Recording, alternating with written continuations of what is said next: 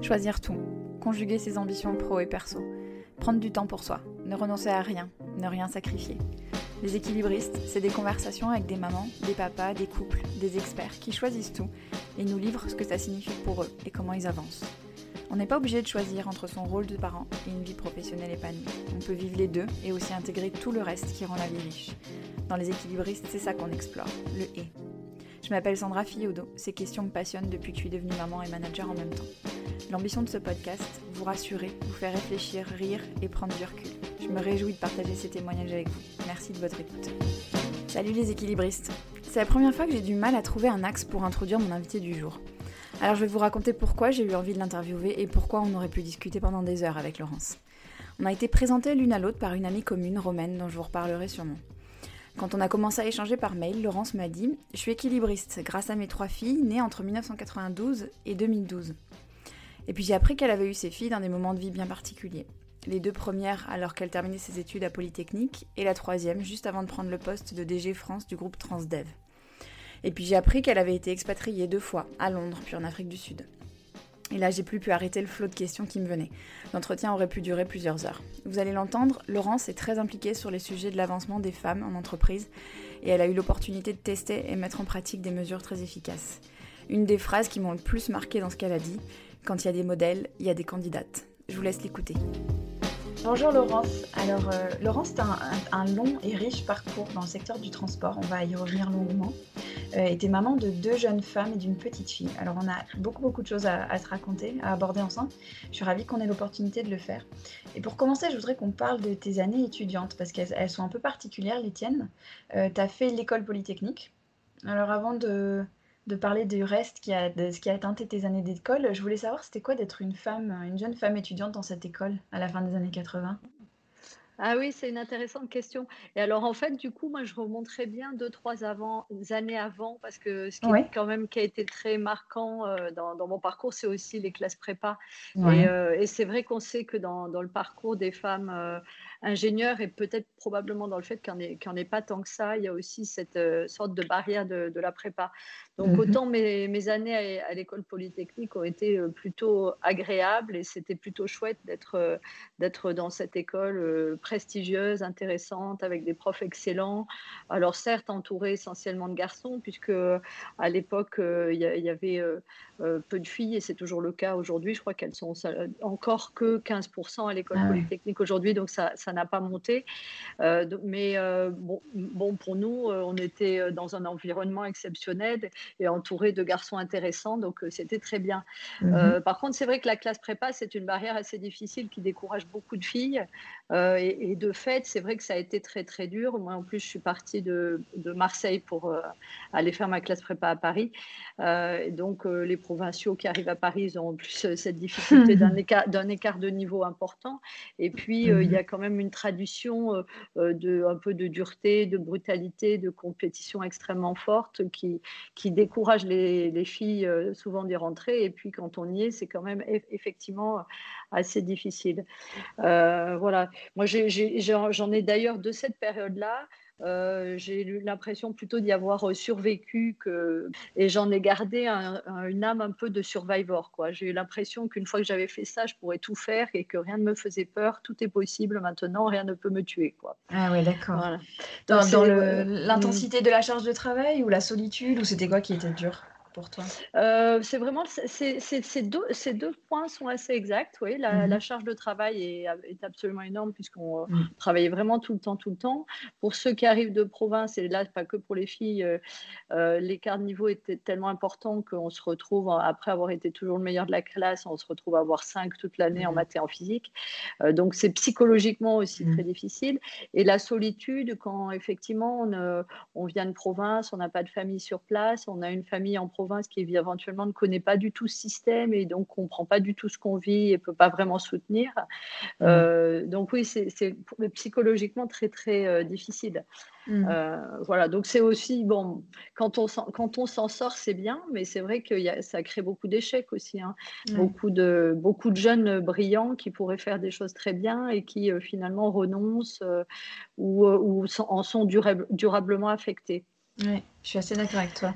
Du coup, moi, je, moi enfin, je, plaide vraiment pour une évolution de ces systèmes. Je pense qu'en en fait, on peut rentrer en école d'ingénieur par la fac. Il y a d'ailleurs des facs qui ont des très bons cursus, comme Jussieu, par exemple, qui, qui, qui proposent des, des, parcours euh, euh, pour préparer aussi aux grandes écoles et qui permettent mmh d'entrer dans des assez bonnes grandes écoles et avec des systèmes euh, de, de, préparation qui sont beaucoup plus, pour moi, humains quoi, et plus adaptés à des gens qui ont un niveau de sensibilité normal et qui sont, et qui sont pas des combattants. Ouais, c'est ça, la sensibilité, tu as raison, c'est un point important. Du coup, c'était un soulagement d'arriver à Polytechnique. Voilà, c'était les vacances. Alors, pas vacances parce qu'on travaille beaucoup aussi. Et, enfin, voilà, et c'est très, très intéressant. Mais euh, ça, ça, redevient un, mode de travail plus normal. Il y a le, côté compétition qui, qui, est un peu sorti parce que euh, parce qu'on y est tout centré. Voilà, donc c'est mm. c'est plus normal et, euh, et, et c'est plutôt très agréable parce que euh, des professeurs exceptionnels et, et mm. des camarades intéressants. Oui. Donc ça nourrit, ça nourrit toute ton, mm. ta curiosité. Et alors toi, donc euh, ce qui y a de particulier dans ton parcours, c'est que tes deux premières filles sont arrivées alors que tu étais étudiante à Polytechnique. Oui, c'est ça. Alors, euh, la première euh, est arrivée la dernière année de Polytechnique. Donc, j'ai pas, je l'ai eu en, sortant de, l'école, durant d'ailleurs mon dernier stage de fin d'études, qui est un stage de, recherche. Mhm. Euh, j'avais presque fini le stage, mais pas tout à fait, parce qu'elle est arrivée trois semaines en avance. Et du coup, j'ai eu quand même la petite difficulté de devoir après finir mon rapport de stage dans le, premier mois de. Ah oui de, voilà, avec ma petite fille. Mais bon, je suis arrivée, c'était quand même faisable. Mais, mais c'est vrai qu'après, bah, c'était les vacances scolaires. Donc, j'ai eu la chance de, de, profiter de ma fille pendant les, vacances scolaires entre, entre Polytechnique et mon école d'application. Et comme euh, mon mari était un euh, était de ma promo. Bon, ça arrive souvent avec les polytechniciennes. On est tellement mhm. entouré de gens bien que ça arrive souvent. Euh, et du coup, on était tous les deux en, vacances euh, pour s'occuper de l'enfant pendant les premiers mois. Donc, c'était pas vraiment un congé maternité mhm. classique. Et en même temps, c'était vraiment très très bien parce que du coup, on a, on a depuis le début tout partagé dans les soins de l'enfant. on s'en est occupé en même temps et pareil. Et c'était pour nous très très naturel que, euh, que le soin du bébé soit, soit partagé. Et ma deuxième fille, elle est arrivée à peu près pareil. Après, j'ai fait deux ans d'école d'application et elle est arrivée aussi pendant les vacances scolaires euh, euh, à la fin de, de mes études, juste avant que je prenne mon premier poste. et donc, on a eu la même expérience de pouvoir partager ensemble et pendant nos vacances l'arrivée du deuxième bébé. Et c'était vraiment chouette ça. Ouais. Et ça, ça perdure parce qu'on dit souvent que, on va sûrement en reparler, mais du congé paternité, du fait que ça change beaucoup de choses dans le, partage des tâches à la maison et que c'est un équilibre qui dure après. Et ça a été le, cas aussi pour toi de, tu dis vous avez tout partagé au début et après ça, a mis ça a mis des bases euh, de partage justement qui ont perduré dans le temps. Comment ça s'est passé? Oui, alors euh, c'est toujours difficile de savoir qu'est-ce qui est lié euh, à ces premiers mois ensemble pendant le congé maternité ou aux personnalités du papa et de la maman, mais mmh. c'est sûr que qu'avec ces deux premiers enfants, on a, on a tout commencé ensemble euh, dans le soin aux enfants et après, les, habitudes ont été prises comme ça et ont demeuré. Alors après, par ailleurs, ça dépend aussi de l'emploi, des emplois mmh. et des postes des uns et des autres. Moi, j'ai eu la chance que mon premier mari soit enseignant-chercheur. Euh, ce qui laisse un peu plus de temps et surtout une flexibilité différente que celle qu'on peut avoir dans d'autres postes et qui a fait qu'il s'est euh, de fait beaucoup occupé des enfants. Euh, quand on était à, Paris, on, les emmenait chacun de notre tour à la crèche, on allait les chercher chacun de notre tour. Elle était un peu loin, donc on avait un système pour laisser la voiture et s'envoyer.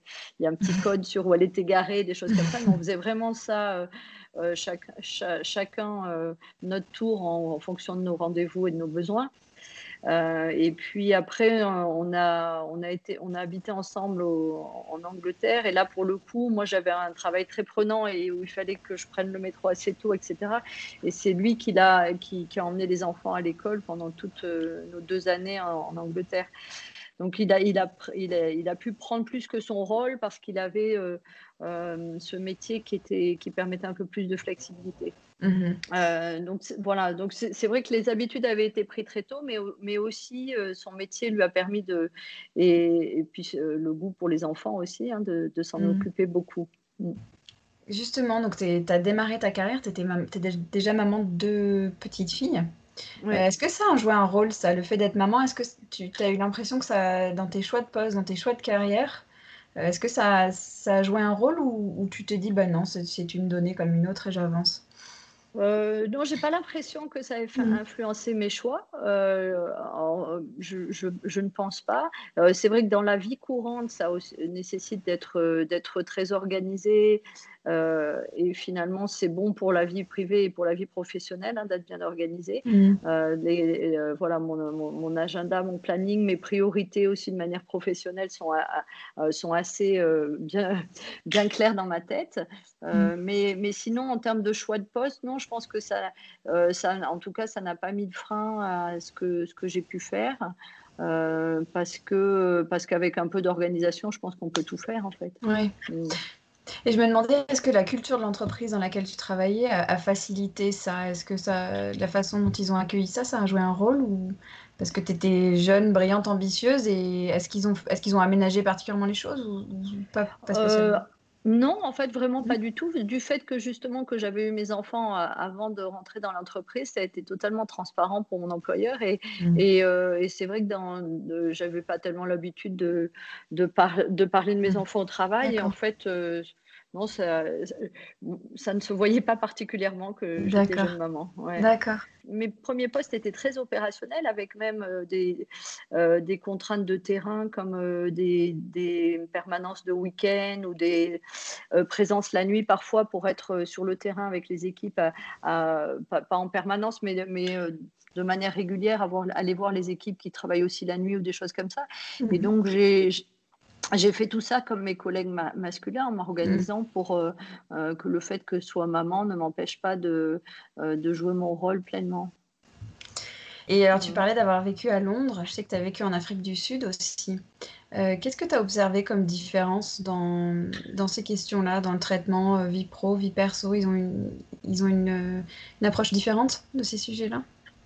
Oui, alors euh, donc déjà c'est vrai que les, anglo-saxons, alors en, Angleterre, mais euh, bon les Sud-Africains ont une partie anglo-saxonne aussi, et puis les, dans les pays du nord de l'Europe, etc. On sait que les horaires sont pas les mêmes qu'en France. Hein. Mm. C'est vrai qu'à Londres, euh, systématiquement, les Anglais à 5 heures, ils quittaient le, bureau. Alors il y avait encore, il y avait pas mal d'expatriés sur le projet auquel je travaillais, donc les Français restaient une heure de plus, mais globalement ça, ça incite quand même à ne pas travailler trop tard et pour les femmes, c'est quand même bien pratique. Mm. Euh, voilà, donc je faisais comme les Français, j'étais là jusqu'à 6 heures, mais 6 heures, c'est un horaire bien raisonnable par mm. rapport à ce qu'on peut voir ici.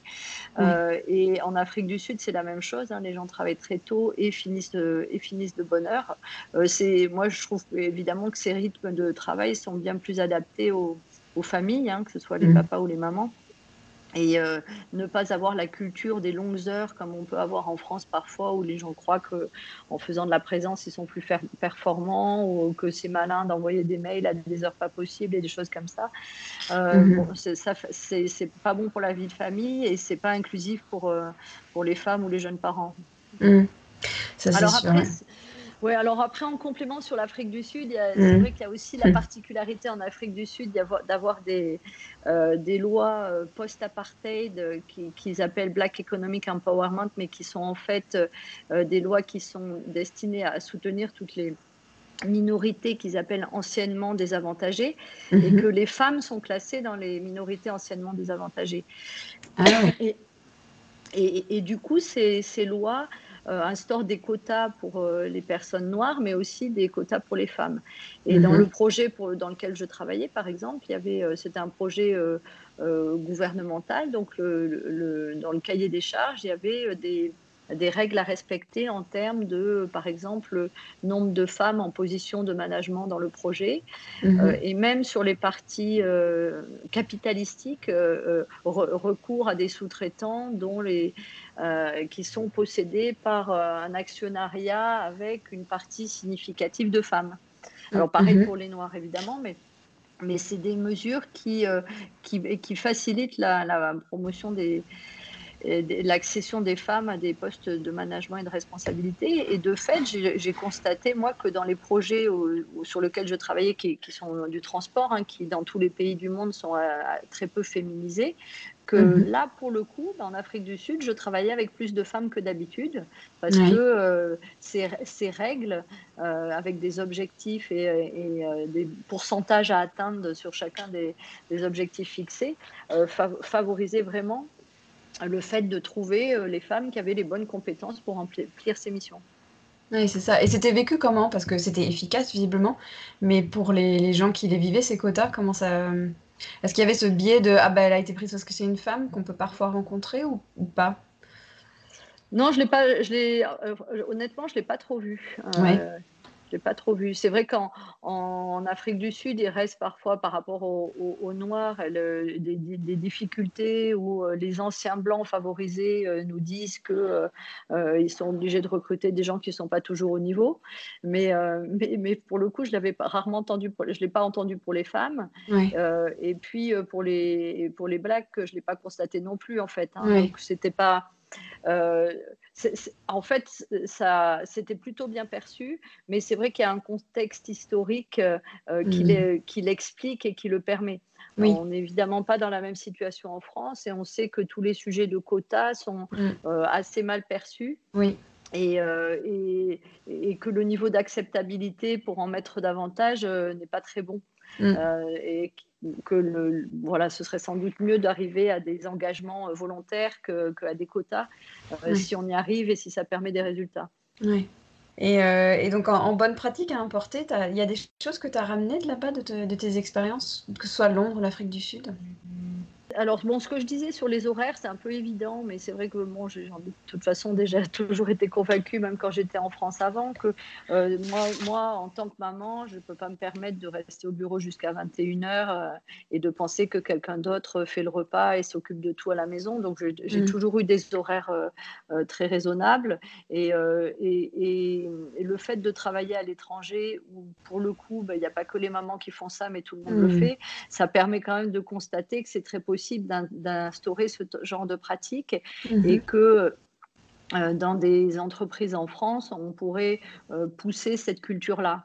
Euh, une culture qui soit pas sur les longues heures, mais sur des heures productives et efficaces dans la journée et qui mhm. ne pousse pas à rester tard le soir. Alors voilà, les, réunions tardives et les choses comme ça, je suis vraiment convaincue qu'il faut éviter ces pratiques-là. Oui, on va peut-être y revenir parce que je sais que c'est un sujet qui tient à cœur, la féminisation mm. des équipes. On, va y revenir plus tard, mais je voulais savoir aussi d'un point de vue un peu plus personnel, parce que tu t'es expatriée en Afrique du Sud, tes enfants, tes deux étaient, c'était des jeunes ados à l'époque c'est ça, à peu près dans les âges?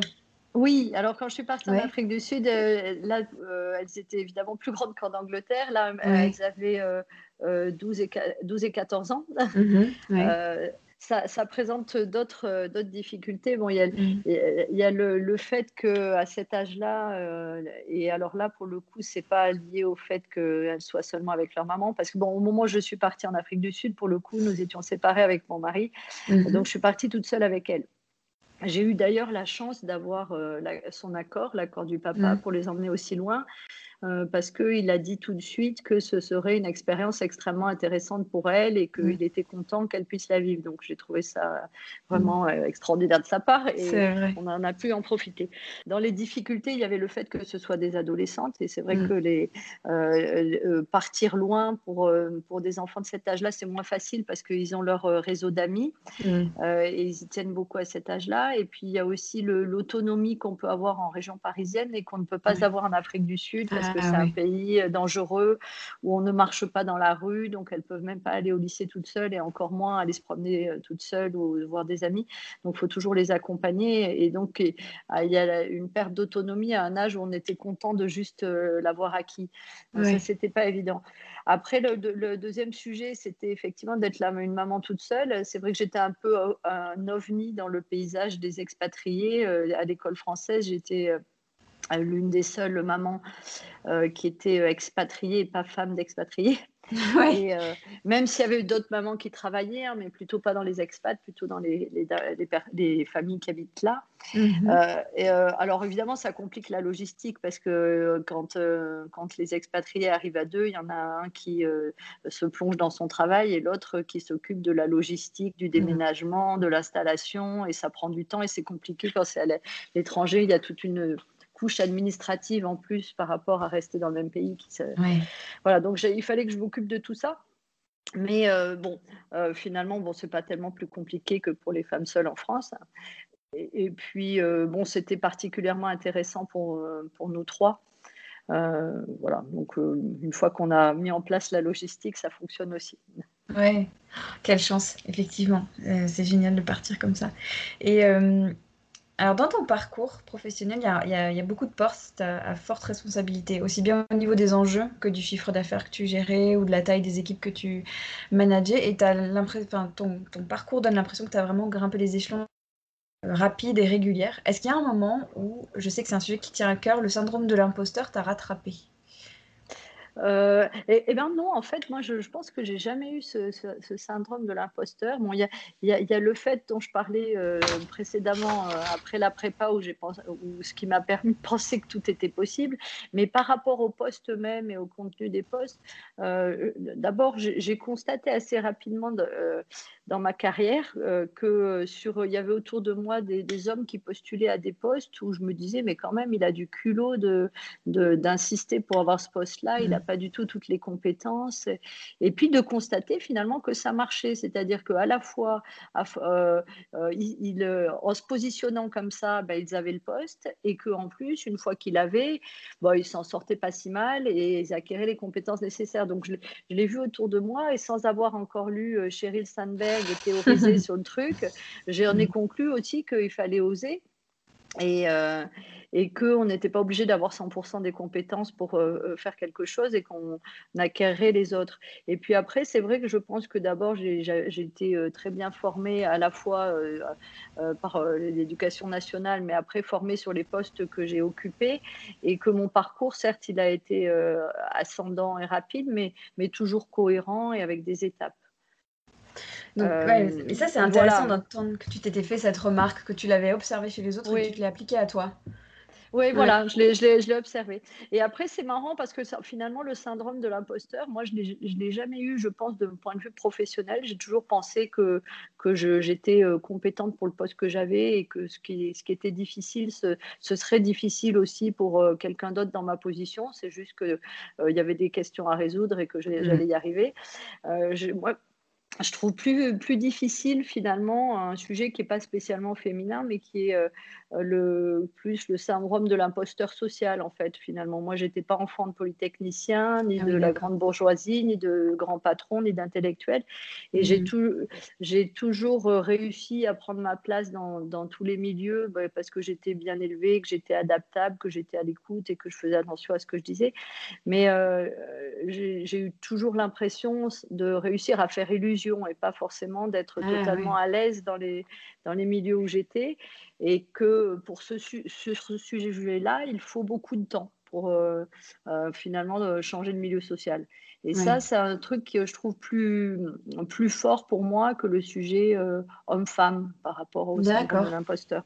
Ouais, ou que le sujet compétence. C'est vachement intéressant. Et tu as l'impression que là-dessus, tu as c'est pas progressé parce qu'il n'y a pas de jugement dans, dans l'histoire, mais tu as l'impression que tu es plus à l'aise maintenant, qu'avec les années, tu, tu as, as, pris cette, euh, cette assurance-là ou ça te, ça te taraude encore?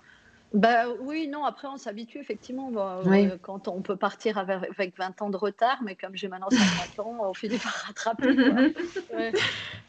Alors en 2013, tu as changé de groupe. Euh, tu étais jusque-là à à la, RATP. Et c'est aussi à cette période, je ne sais pas l'année exacte, mais que tu as eu ta dernière fille.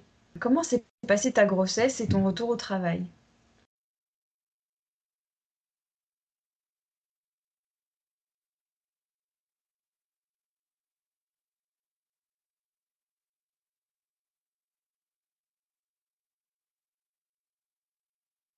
Alors le, début de ma grossesse, c'était en 2012, j'étais encore au début euh, à la RATP et en plus j'étais mhm. directrice internationale, donc je, gérais une zone assez large. Donc euh, j'ai continué à, sur mon poste et beaucoup voyager. Euh, euh, jusqu'à finalement à, la naissance de ma fille. Euh, j'ai changé de poste les deux derniers mois et j'ai pris à nouveau un poste international. Donc finalement, j'ai continué des voyages lointains jusqu'à six mois de grossesse et puis voyages plus proches en France ou en Europe jusqu'à sept mois.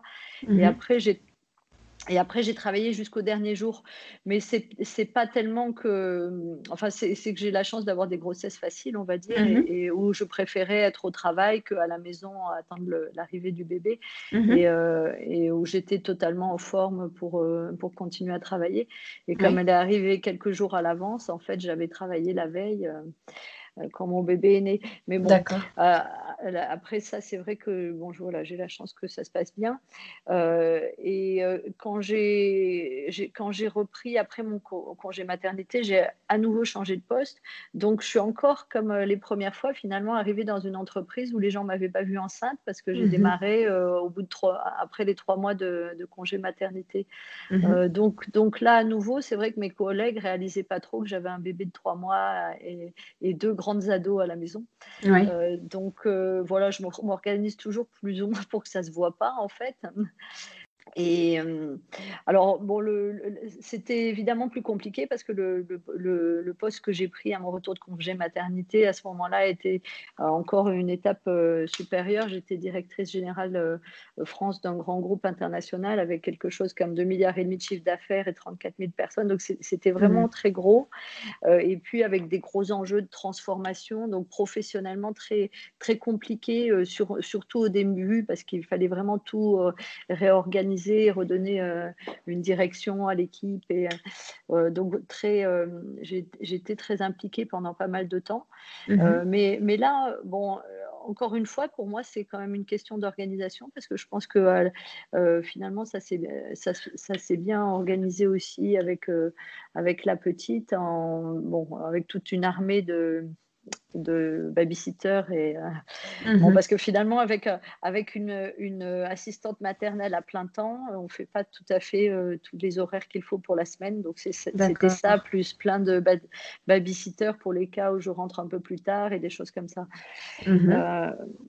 Mais bon, voilà, cette, ce, ce, redémarrage, euh, était évidemment très différent des, de, de, 20 ans avant, parce que mes deux grandes filles, je les ai eues 20 ans avant, euh, mhm. puisque euh, j'avais un poste beaucoup plus à responsabilité. mais évidemment, par contre, c'est vrai quand on est quand on a plus d'expérience et plus de moyens aussi, c'est également plus facile de s'organiser. Oui, donc tu dirais que c'était vraiment l'organisation qui a été clé. et puis, tu disais que quand on préparait l'interview, que son papa avait lui aussi un gros poste que vous étiez tous les deux très très pris. Ah oui, oui. Alors là, c'est vrai que c'était un peu c'était un peu différent parce qu'effectivement, d'abord pendant le congé maternité, euh, cette fois-là, mais on n'a pas vraiment pu partager le, euh, les soins au bébé parce qu'il n'a il a pas du tout pu s'arrêter. Mhm. Euh, et, il avait à l'époque à la fois beaucoup de responsabilités et puis un travail très très prenant. Euh, à la fois en termes d'horaire et en termes d'urgence euh, de, et de flexibilité nécessaire, euh, mhm. qui faisait qu'il n'a pas été très présent pendant le congé maternité. Et c'est vrai mhm. que là, pour, pour moi, c'était très étrange parce que j'avais pas vécu ça les premières fois et, et je m'attendais pas à ça. Enfin, j'ai réalisé que ça pouvait être très différent. Et, et, effectivement, que du coup, ça crée des habitudes où, euh, où, la maman fait tout en fait. Et, mmh et, où à la fois en termes de tâches on prend l'habitude de, de s'occuper de tout. Et puis aussi ça crée euh, euh, des relations assez fusionnelles avec le bébé encore mmh plus que, que ce qu'on souhaiterait peut-être où, on est seul à s'occuper de lui et on devient à l'écoute de, de, tous les besoins et, et, où, qui, et ça demeure même après cette habitude de, de, de tout de suite enfin de détester que les cris du bébé le pleur du bébé, et toujours être prêt à, l'aider, à répondre à ses besoins avant même qu'il les exprime, qui font que du coup, on, est, on le fait avant le papa forcément. Euh, donc, euh, il y avait vraiment des habitudes prises à ce moment-là. Et puis, en termes de tâches aussi, puisqu'on, comme on est à la maison, on se met euh, même à, reprendre les tâches qui avaient été partagées au départ, puisqu'on est mhm. là, on peut le faire, etc. Donc, mhm. c'est pas facile après de se remettre dans, dans une situation où on, partage un peu plus. Et, c'est vrai que ah, ça m'a bien fait réfléchir par la suite à cette question du congé maternité mhm. et à ce qu'on pourrait gagner à le, à le partager davantage. Euh, et euh, moi, j'avais pas besoin d'un congé de maternité d'un point de vue physique parce que, comme je disais, j'ai pas, euh, j'ai pas eu de, de, problème à avoir mes enfants et j'aurais pu retravailler deux semaines après. Mhm. donc, donc ces trois mois, il n'était pas pour moi plus légitime que je les ai moi plutôt que le papa. Et, euh, et j'aurais trouvé euh, très bien qu'il soit partagé. Et en même temps, je comprends qu'il ne pouvait pas le faire et que simplement en France, ça ne se fait pas, que de toute mmh façon, la loi ne le permet même pas. Donc, euh, il y a bien mmh. des congés parentaux qui peuvent être pris par le père, mais les congés maternité, il ne peut pas être pris par le père. Et mmh. puis, même s'il pouvait l'être, de, là à ce que ça vienne dans les mentalités, ce sera compliqué. Et, et c'est vrai que moi, je, je, serais très favorable à ce que ça devienne obligatoire. Si c'était obligatoire, en, bah, tout le monde le prendrait. Quoi. Oui, ouais, c'est ça. La question se poserait pas et, et on mm. fonctionnerait différemment. Mais donc pour toi, ça serait ça la, la, solution euh, quand tu dis que tu as beaucoup réfléchi la, la, bonne solution, ce serait quoi d'après toi? Ce serait un congé parental, un congé paternité pardon obligatoire?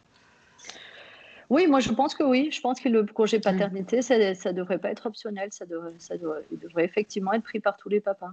Et euh, alors, en préparant l'interview, on parlait aussi du frein que peut représenter la culpabilité euh, pour certaines femmes, pas pour toutes, heureusement, mais euh, pour celles chez qui elle est présente, elle peut vraiment être un, poison et, impacter les décisions qu'on prend. toi, tu te situes où par rapport à la culpabilité? Euh, oui, alors moi, j'en ai pas du tout, alors vraiment très peu. Mais mhm. et, en même temps, je pense que c'est vrai que euh, c'est tellement euh, culturellement et socialement construit qu'on y est un peu pour rien. et malheureusement, les femmes qui en ont, ça doit pas être facile de lutter contre, contre ça. Mais chez, mhm. chez moi, je pense que s'il n'y en a pas du tout, c'est aussi que euh, dans, dans ma famille, euh, du côté de ma mère en tout cas, toutes les femmes travaillent depuis euh, des générations. Mhm. ma mère travaillait et faisait plutôt un métier d'homme et sa mère elle-même également, elle était pharmacien et pas mhm. pharmacienne parce qu'à l'époque mhm. on disait que pharmacienne c'était la femme du pharmacien, mais elle, elle était ah pharmacien et pharmacienne. Et d'ailleurs, ils avaient chacun, elle et son mari, une pharmacie. Donc elle était aussi entrepreneur, elle gérait sa pharmacie, elle l'avait créée et elle l'a gérée. Donc ça c'était quand même une dame qui était née euh, euh, en 1914, donc c'était quand même il y a assez longtemps, et sa propre mère à elle, parce qu'en plus elle était orpheline et elle avait été euh, adoptée par sa tante, mhm. qui elle-même tenait une imprimerie à Marseille. Ah toute seule. Donc en fait, c'est dans ma famille, il y avait des femmes qui travaillent et qui étaient entrepreneuses, et ça a toujours été comme ça. Et elles s'occupaient aussi de leurs enfants. donc pour moi, c'est assez naturel. Et j'ai réalisé que ça n'était pas tout, pour tout le monde. Un jour, en, discutant avec un collègue avec qui on parlait de, sujets un peu de misogynie dans l'entreprise et de façon dont certaines personnes parlaient ou de choses comme ça. Et il, me dit, mais moi, pour, bah, pour mes enfants, ce sera différent parce qu'ils ont toujours vu leur mère travailler. Je lui dis, mmh. ah oui, effectivement. Mais par contre, mmh. ce qui sous-entendait que pour lui, c'était pas du tout le cas. Ouais.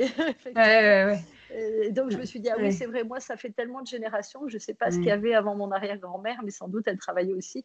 Bon, bah, et, c'est vrai que du, coup, bon, par, rapport à, travailler beaucoup et s'occuper des enfants, euh, c'est naturel euh, et j'ai vu mes mères et grand-mères le faire aussi.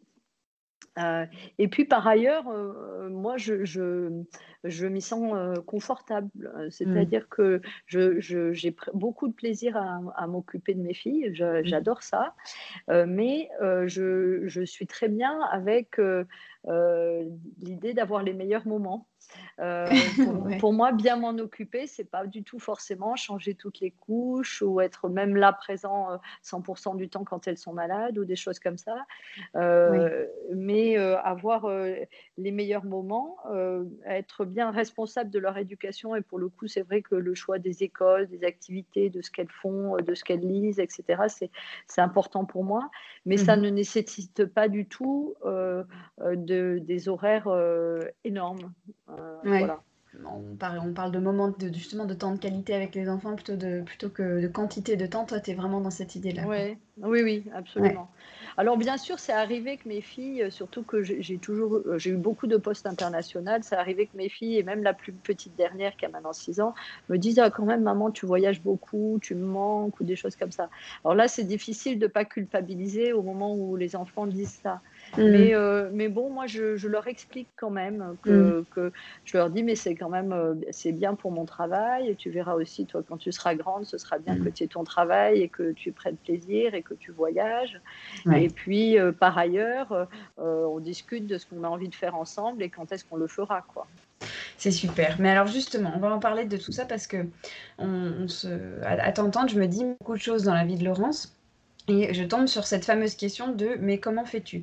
Euh, Et c'est une question qu'on se dit souvent euh, ah là là, on la pose jamais aux hommes, donc euh, pourquoi on la poserait aux femmes? Moi, je pense qu'il faut qu'on la pose à tout le monde. Alors j'ai envie de te la poser. Ça ressemblait à quoi à ton quotidien de, CEO avec une toute petite en bas âge et deux adolescentes? Est-ce qu'on peut par exemple imaginer parler de ce qu'était une semaine type pour toi? Ah oui, c'est une bonne question. Hein, comment on fait effectivement et On le, pose aussi au papa, je suis d'accord. eh ben, écoute, euh, donc je l'ai dit, je l'ai dit plusieurs fois, c'est vrai la super organisation. Euh, et là, là pour le coup, depuis euh, presque le, le, début avec ma petite dernière, donc depuis cinq ans, on a des jeunes filles au père. Mhm. C'est vrai que les jeunes filles au père, euh, c'est fantastique parce qu'en plus, euh, ma petite, du coup, elle est bilingue. Elle a appris mhm. l'anglais avec euh, une sud-africaine, une néo-zélandaise, une australienne, une, ah, américaine, mexicaine. Enfin, c'est vraiment très chouette. Mhm. Donc, du coup, en plus, par rapport à la question d'avant sur la culpabilité, je me dis, c'est génial le temps qu'elles passent ensemble. et donc, il y a ce, ce côté très, très grande organisation. Euh, après, euh, alors moi, j'ai difficilement des semaines types parce que dans tous mes mmh. postes, j'ai beaucoup voyagé. Donc, il y a des semaines où je suis là, celles où je suis pas là ou celles où je suis à moitié là. Mmh euh, quand les semaines où je suis à Paris, c'est vrai que je, bon, j'ai pas le temps de, je peux pas amener ma fille à l'école tous les matins. C'est vrai que ça démarre à 8h30, le temps d'être au travail, ça fait 9h30, c'est vraiment trop tard pour moi. Mais les semaines où je suis 100% à Paris, j'essaie de le faire au moins une fois dans la semaine. Et du mmh coup, c'est un énorme plaisir avec ma fille à mmh. l'école. Ah ouais, j'imagine. C'est vraiment très chouette. Et puis de même, euh, de même, il y a des choses que je peux pas faire régulièrement, mais euh, j'essaie d'aller une fois par mois à son cours de violon pour euh, suivre où elle en est et voir si je peux l'aider, comment je peux l'aider, parce que moi j'en ai jamais fait de la musique, donc si je vais pas écouter de temps en temps ce que dit le prof, je vais pas y arriver. et ou d'aller la voir à la fin de son cours de judo parce que c'est tellement mignon, voilà. Mmh. Donc il y, y, a des moments comme ça pour pour ma petite fille. Mmh euh, et sinon, euh, sinon, des trucs très minutés pour ma part. C'est vrai que, euh, comme je disais, mon, agenda professionnel, je sens j'essaie qu'il soit très bien organisé, avec pas de temps perdu. Mmh. Le, midi, je prends pas de temps. Si j'ai pas un déjeuner professionnel, je prends pas de temps du tout. Mais bon, il y a beaucoup de déjeuners professionnels aussi, ça, ça prend un peu de temps. Mais mmh. c'est euh, c'est de ne pas perdre de temps pour pouvoir en avoir un maximum aussi pour, euh, pour ma famille. Et puis sinon, dans la semaine type, il y a quand même le fait que malgré ce travail très prenant, moi j'essaie de toujours préserver le week-end, mmh avec à la fois euh, si possible, pas de déplacement. Mais bon, là, c'est vrai que quand je m'occupais de l'Afrique, de, la, de l'Australie notamment, bon, on est un peu obligé de partir le samedi pour être là-bas le lundi. Mais, mhm. mais euh, hors, hors ces voyages très, très lointains, de toujours préserver le week-end et aussi essayer de ne pas avoir à trop travailler à la maison pendant le week-end pour être mhm. bien 100% euh, avec la famille.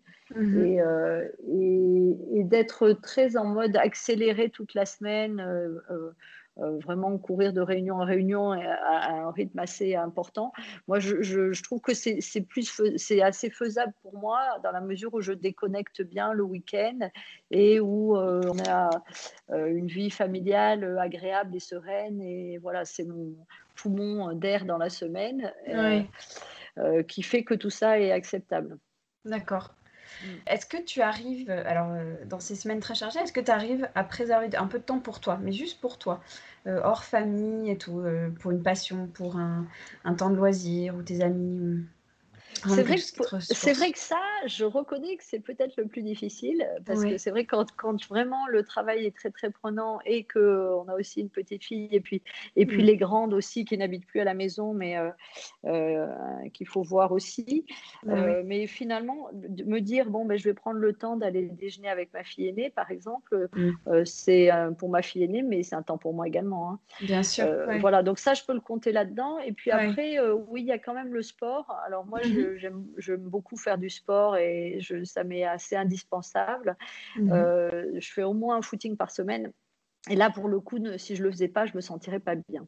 Donc mmh. ça, c'est vrai que c'est mon footing de la semaine. Et pendant le footing, ben, euh, je pense. Euh, voilà, mmh. c'est voilà, c'est bien à la fois pour l'activité physique et puis pour un, moment calme aussi où, où je suis toute seule avec mes pensées. Ah ouais, je te comprends.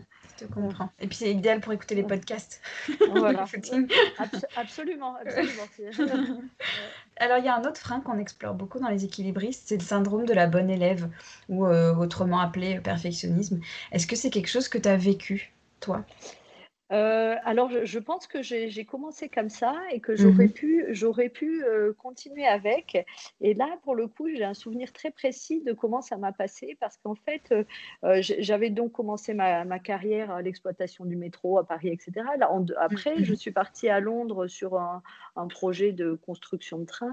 Et donc, je me rappelle d'une conversation avec un, un collègue sur, ce projet à qui j'expliquais que, que j'étais un peu débordée, enfin que j'avais du, mal à, gérer mon temps parce que quand même avec tout ce qu'on faisait, qu'on avait à faire, euh, c'était très très long et, et que j'aimais tellement faire les choses bien et dans le détail que ça prenait beaucoup de temps.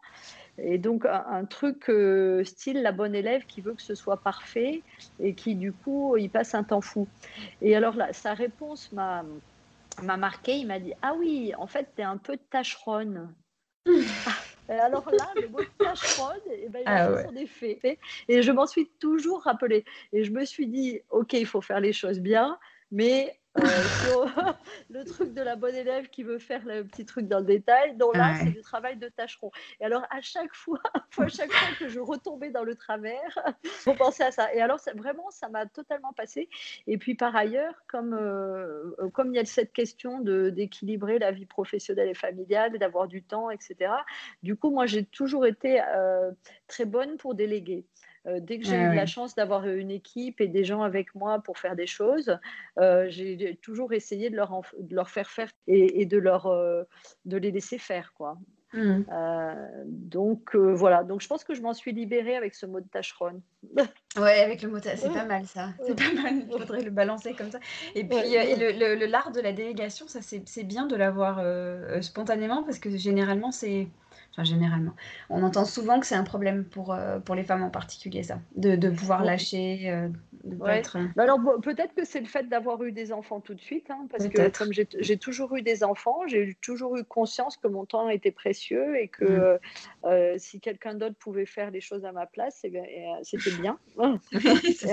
donc indépendamment de l'intérêt pour ces personnes-là et de l'efficacité pour le travail, j'avais nécessité de ne pas faire tout moi-même. Laurence, tu sièges dans, plusieurs conseils d'administration. Et ça, c'est un sujet aussi d'actualité, les femmes dans les conseils d'administration. Il y a plein de formations qui, euh, sont développées sur ces sujets-là. Euh, comment, comment tu as eu envie d'y aller et comment tu t'y es préparée? Euh, alors, euh, en, fait, dans mon activité euh, de directrice internationale, quand j'étais encore même à la RATP, j'ai eu l'occasion de siéger d'abord dans des conseils d'administration interne, c'est-à-dire des filiales du groupe. Quand j'étais en Afrique du Sud, j'avais créé la filiale locale. j'étais au conseil en tant que CEO. Et, et d'ailleurs, j'avais créé ce conseil puisque j'avais démarré la filiale. Euh, et puis j'ai été dans d'autres après sur nos activités en Chine. Il y avait aussi un board et j'étais membre du board, etc. Donc j'ai appris euh, le fonctionnement des boards en étant euh, en charge de, de, de, ces filiales à l'international et donc moi-même dans les boards, soit des filiales qui étaient pour nous à 100%, donc évidemment les conseils d'administration c'est plus facile, soit mm-hmm. des joint ventures avec des partenaires et là ça peut, ça peut être plus délicat. Donc j'ai acquis cette expérience comme ça et après euh, je, il y a un moment où euh, bah, j'ai entendu parler de la loi Copen-Zimmermann et je me suis dit, ah, mais ça, ça va être intéressant, ce serait bien de, d'être dans des conseils à, à, l'extérieur. Et, donc, j'y ai pensé comme ça. Et mhm. un truc amusant, c'est que du coup, je suis allée voir mon patron et, et je lui ai dit, ah, il y a des formations qui existent, ce serait bien que j'en suive une. Et il m'a dit, ah non, mais Laurence, toi, tu n'as pas besoin de ça. Euh, et alors, j'ai jamais pu interpréter euh, quel est exactement ce qu'il voulait dire par là, parce que ah, c'était un patron avec qui je m'entendais très bien et j'ai travaillé de longues années avec lui, mais là-dessus, c'était à moitié un compliment du style, ben, avec tout ce que tu as déjà fait, puis tu es déjà dans le tu n'as pas besoin d'être formé. Mais en même temps, mmh. moi, j'avais l'impression d'en avoir besoin parce que c'était tous des conseils à l'étranger, puis il y a quand même pas mal de, de sujets pour, en France, hein, toutes les règles, la FEP-MEDEF ou des choses comme ça, c'est important mmh. de les connaître.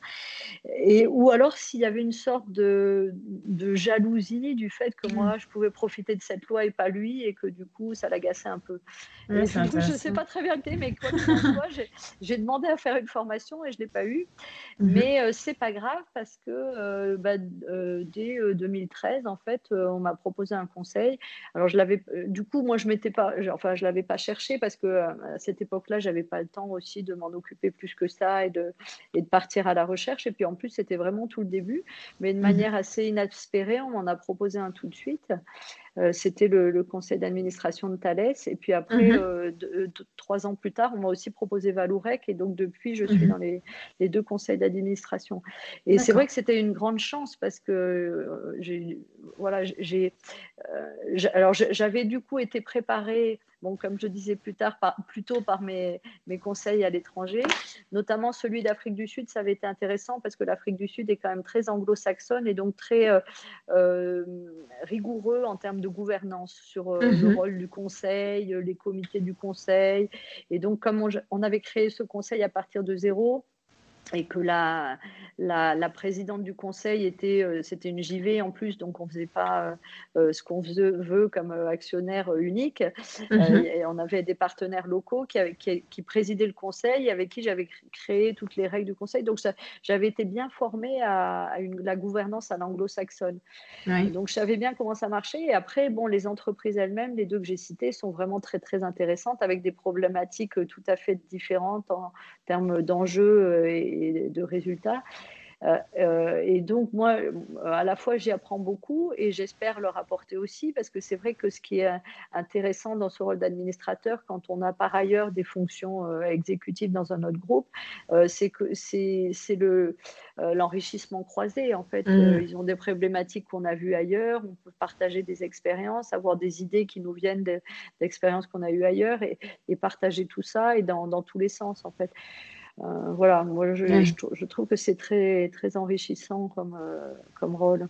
Oui, ça doit être passionnant. Tu as travaillé dans des milieux qui sont très masculins, euh, le transport, et tu m'as confié que tu avais toujours eu à cœur de féminiser les équipes dans les, que, tu, que tu gérais.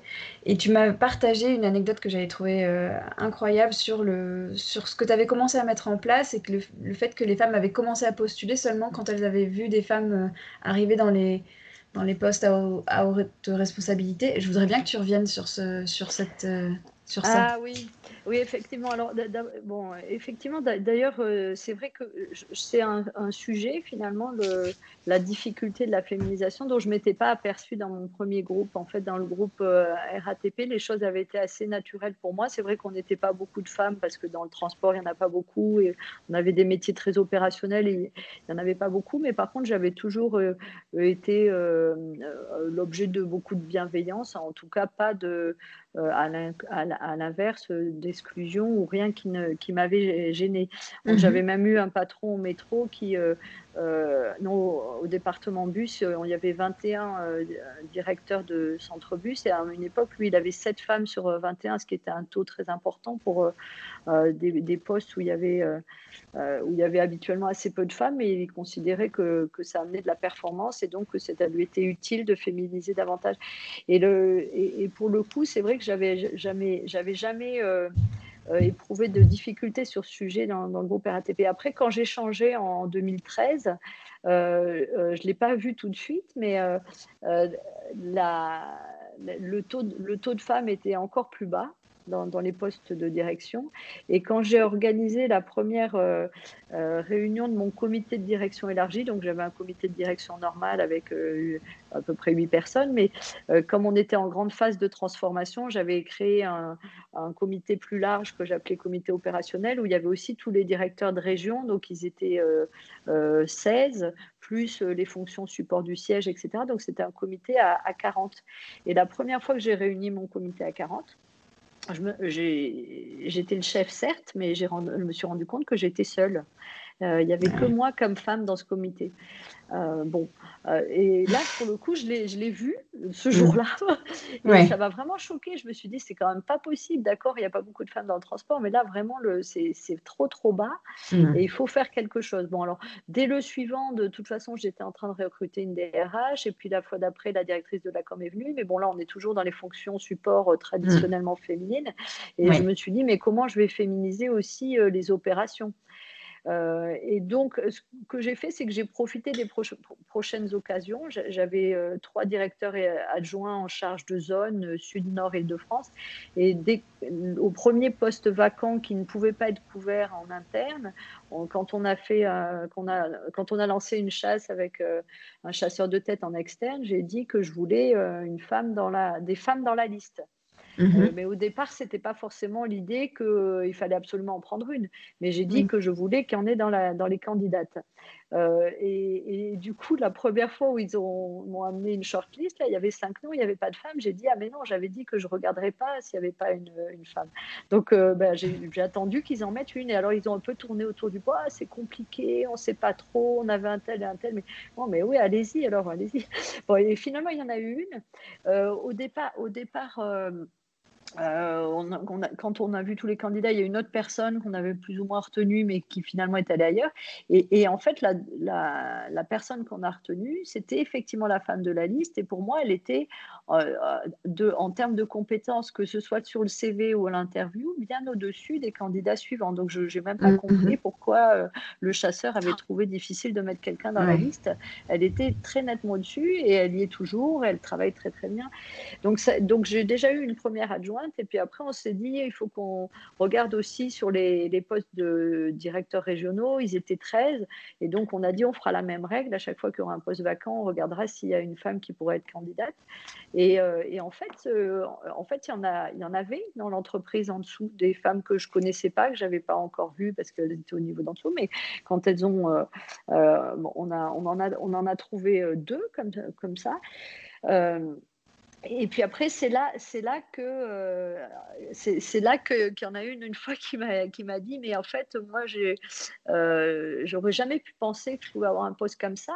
Mais quand j'ai vu que vous en aviez nommé une, je me suis dit, bah si, en fait, c'est possible aussi pour moi. Et, donc, du coup, le fait qu'il y en ait une ou deux faisait qu'il y avait des candidates, en fait. et ça, c'est vrai que c'est intéressant. C'est il mmh. faut, il faut effectivement qu'il y ait des, des exemples pour que pour que ça pour montrer que c'est possible possible. Ouais, c'est ça, c'est les déclics, quoi. C'est mm. exactement l'ambition que j'ai avec les équilibristes à, mon échelle, mais c'est de se dire, ben, elle, elle y arrive, donc moi aussi, je peux y arriver, en fait. oui, c'est euh, ça. Quand il y a des modèles, il y a des candidates. Exactement, quand on peut se projeter. Euh, et alors, je sais que ce sujet-là de la féminisation des instances dirigeantes, ça te tient particulièrement à cœur. Qu'est-ce que tu as... Je sais que tu as beaucoup réfléchi au sujet. Qu'est-ce que d'après toi, seraient les actions qui permettraient d'avancer encore plus dans ce domaine? Est-ce que c'est euh, chez les femmes qu'il faut que ça bouge? Est-ce que c'est dans les entreprises? Est-ce que c'est à un autre niveau? Qu'est-ce que tu as identifié? Oui, alors c'est vrai que pour, moi, il faut vraiment euh, continuer à, agir de manière proactive parce que autant la loi Copé-Zimmermann a permis de, de, féminiser les conseils d'administration et encore des grandes entreprises qui rentrent dans le champ de la loi parce que celles qui n'y rentrent rentrent pas, elles n'ont pas encore, euh, euh, elles ne l'ont pas encore fait. Euh, mais, mais, mais, par contre, ça s'est arrêté au niveau des conseils d'administration. Les conseils d'administration, ils ne sont pas décideurs en matière de recrutement et de politique interne. Donc, du coup, ça, ça ne cascade pas aux, aux, instances dirigeantes. Et mhm. du coup, euh, c'est vrai qu'actuellement, si on regarde ne serait-ce que dans le CAC 40, euh, je comprends qu'il y a encore 12 entreprises dans lesquelles il n'y a pas du tout de femmes dans les communautés exécutives, zéro, et, et, 9 dans lesquelles il y a moins de 10% de femmes dans les hauts dirigeants. Donc c'est quand même très, très peu féminisé, ces grandes entreprises, et puis les, les, autres non plus, en fait. Hein. Et, voilà, donc je pense qu'il faut être beaucoup plus proactif si on veut que ça ne mette pas 30 ans, 50 ans à, à être un peu plus euh, paritaire. Euh, bon, là, moi, j'ai cité les choses que j'avais essayé de faire euh, localement dans mon entreprise. Je pense que les, le fait de toujours avoir une candidate dans une liste pour quand on a un poste vacant, c'est une bonne pratique qu'on devrait instaurer partout. Mm-hmm. mais mais euh, comment faire que chaque entreprise euh, se, mobilise là-dessus? Alors, on a parlé tout à l'heure de comment ça se passe en Afrique du Sud et de sujets de, quotas. Mhm. Euh, c'est ce qui a été fait pour les conseils d'administration. Pour les instances dirigeantes, ce serait mieux que, qu'il y ait une démarche volontaire des entreprises. Et le mhm. fait maintenant que justement il y ait des conseils d'administration plus féminisés et aussi que les entreprises soient de plus en plus sollicitées, y compris par leur euh, par, euh, par, la finance et par les investisseurs sur ce qu'ils font en matière de RSE, ce qu'ils font en matière de diversité, devrait les pousser à prendre des engagements sur leur euh, féminisation. Mm. Et, et, moi, pour moi, ce que je pense que dans le dans le, la direction d'une entreprise et dans le leadership, il y a, il y a ce qu'on il y a ce qu'on dit, et il y a beaucoup d'entreprises qui disent oh, on est très mobilisés, qui signent des chartes, etc. Euh, après, il y a ce qu'on fait. Donc, il y en a quelques-unes qui ont des actions. Il y en a beaucoup qui parlent de ce qu'ils font en termes de mentorat, de leur club de femmes, de choses comme ça. Mais mhm. après, pour moi, ce qui est euh, essentiel, le troisième truc, c'est ce qu'on mesure. Parce que tant mhm. que juste on parle et puis qu'on fait des trucs, on peut faire des trucs, mais sans, sans, sans avoir euh, nécessairement de, d'envie que ça aille plus loin.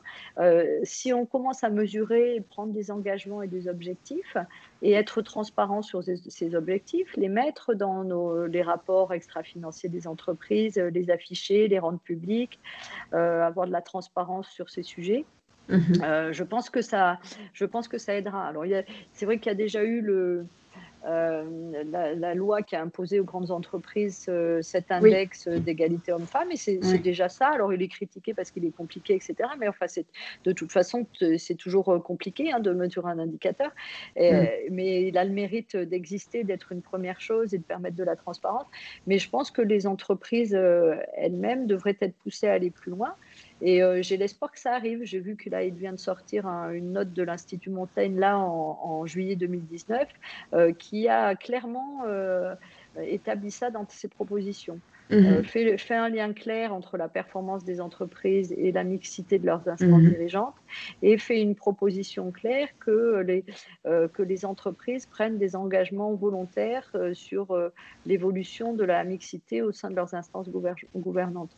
Donc je pense que si ça, si l'Institut Montaigne le dit, on pourrait avoir des chances que ce soit aussi dans les recommandations AFEP-MEDEF qui, qui, déjà, euh, euh, qui déjà ont clairement écrit qu'il fallait que les entreprises mènent des actions en termes de, de diversité. Mais on pourrait plus loin, aller plus loin en disant qu'on recommande euh, qu'ils aient des objectifs et des indicateurs qui soient suivis et transparents sur le pourcentage de femmes dans le top 100, le nombre de femmes au comité exécutif, etc. Donc pour moi, les indicateurs sont essentiels.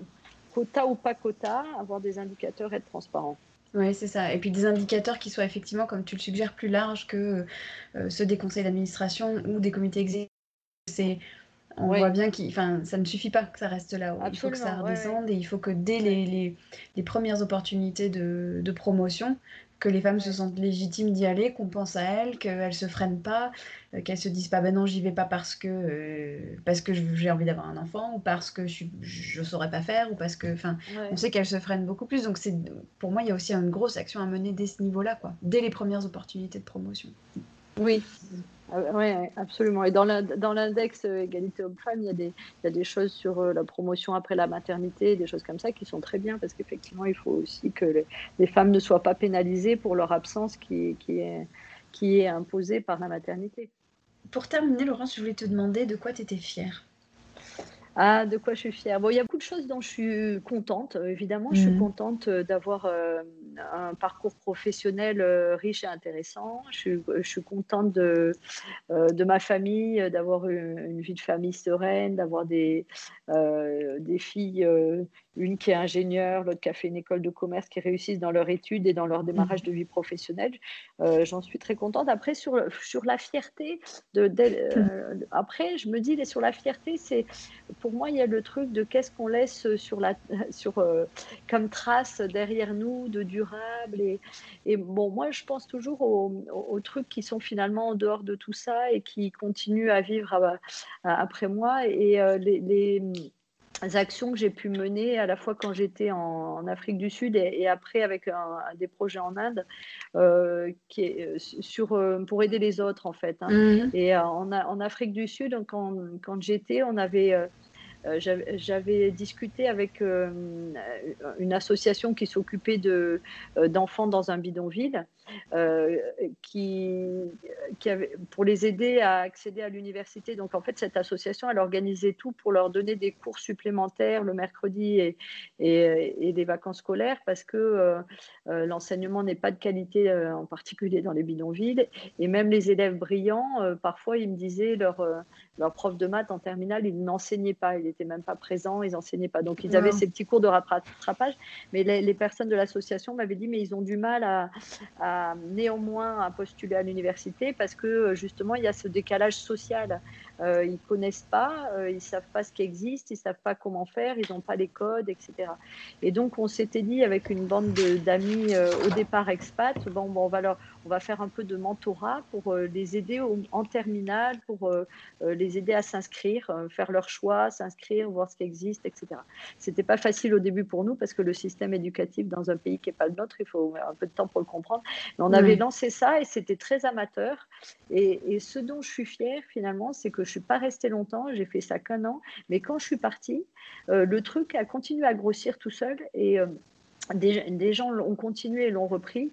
Et c'est devenu assez gros. Et les 150 enfants de cette euh, association ont pu être mentorés et, et, peu à peu par, par des, euh, des Sud-Africains qui du coup connaissaient mieux le système éducatif et même certains qui avaient eux-mêmes suivi ce programme euh, quelques années avant parce que le programme existait depuis longtemps. Et le truc en fait qu'on a lancé avec une bande de copains parce qu'on était contents, euh, finalement continue encore à aider. J'ai leur rapport annuel tous les ans hmm. à mentorer 150 enfants et d'une manière extrêmement efficace parce que c'est des Sud-Africains qui l'ont repris à leur compte et, et qui le font bien.